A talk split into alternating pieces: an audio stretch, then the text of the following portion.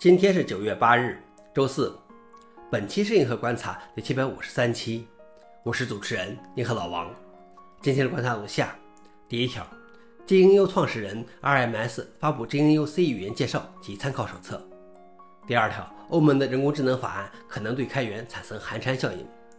第三条，PHP 八点二发布了第一个候选版本。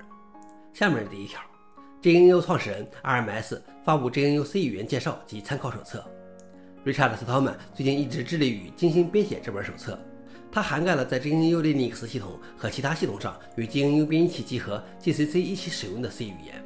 你可以把它当成一本参考手册，也可以从头开始按顺序阅读来学习 C 语言。消息来源：GNU。老王点评：在不少争议行为之外，RMS 还是安安静静的做些实务更让人尊敬。第二条是欧盟的人工智能法案可能对开源产生寒蝉效应。二零二一年，欧盟发布了人工智能法案草案，以征求意见。根据该草案，开源开发者必须遵守风险管理、数据治理、技术文件和透明度的准则，以及准确性和网络安全的标准。一些专家在一项新的研究中警告说，这可能会限制产生 GPT-3 等尖端人工智能工具的研究类型的发展。如果一家公司部署的开源人工智能系统导致了一些灾难性的结果，不难想象该公司可能会试图通过起诉他们建立产品的开源开发者来转移责任。这可能会进一步将控制人工智能未来的权利集中在大型技术公司。消息来源：TechCrunch。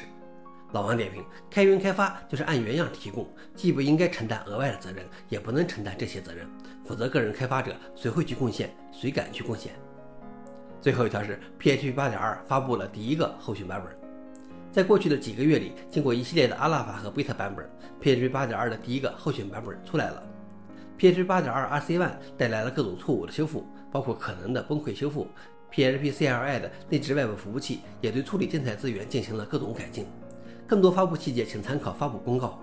在未来的几周内，预计至少还有五个候选版本，而 PHP 8.2的 GA 版本预计在十一月二十四日左右发布。